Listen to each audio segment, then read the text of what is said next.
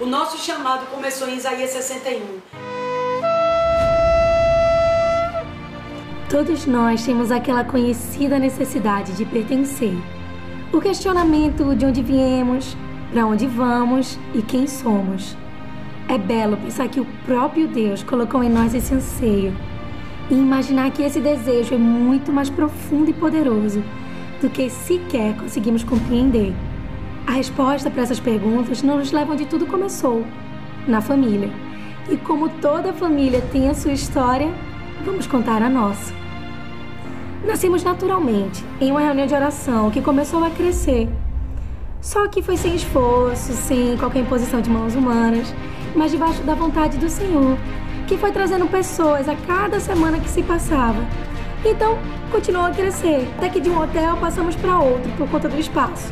E por fim, nos mudamos mais uma vez para uma antiga casa de show pela qual orávamos e clamávamos, porque queríamos ver as pessoas que a frequentavam salvas.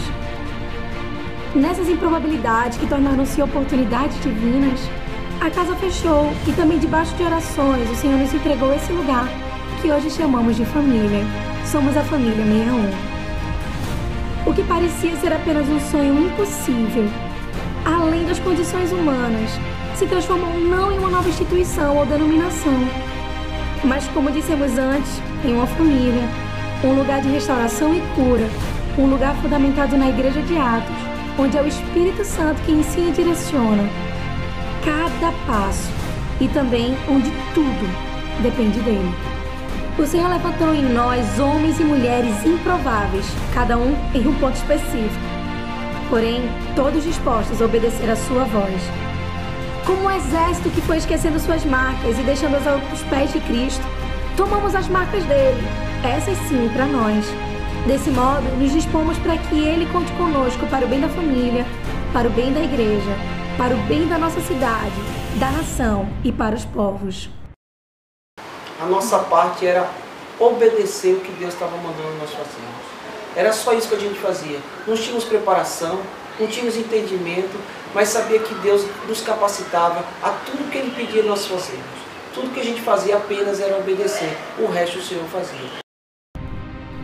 Cada dia mais, pessoas têm se doado e se dedicado à cura e restauração da noiva de Cristo.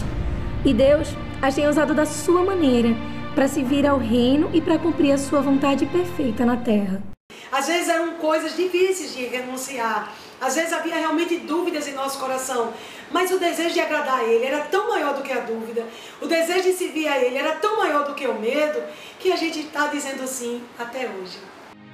O medo da dúvida e das renúncias não impediram o cumprimento da vontade de Deus. Muito pelo contrário, criou sua dependência ainda maior do Senhor. Somos uma família apostólica e profética. Acreditamos que cada parte do corpo é chamada para se desenvolver ao máximo potencial. A finalidade? Expandir o reino de Deus e trazer à terra a realidade dos céus. Tudo isso com intensidade e verdade. Palavra que transforma, vida que prega, escolhas que refletem o nosso Pai. Esse é o nosso clamor. Que em nós ele possa ser visto. A igreja não está limitada apenas entre quatro paredes. Um dos seus principais chamados é ir a lugares onde há calamidades e lugares de risco. E com a ajuda de uma equipe especializada, a população é suprida não apenas nas necessidades materiais, mas principalmente em suas necessidades espirituais. Acreditamos que a justiça social é um chamado para todos e que quando nos tornamos parte e refletimos o amor do Pai com atos, é mais fácil torná-lo palpável para quem jamais experimentou da vida de Cristo. O trabalho não para por aí através do cumprimento de mais uma promessa de Deus, em breve a cidade de refúgio será construída então para servir como centro de ajuda ao necessitado e a dependentes químicos. Vida, vida de Deus com arte, com sons, com cultura, com danças, com crianças correndo em nosso meio, com jovens e velhos compartilhando da presença, da palavra, do clamor.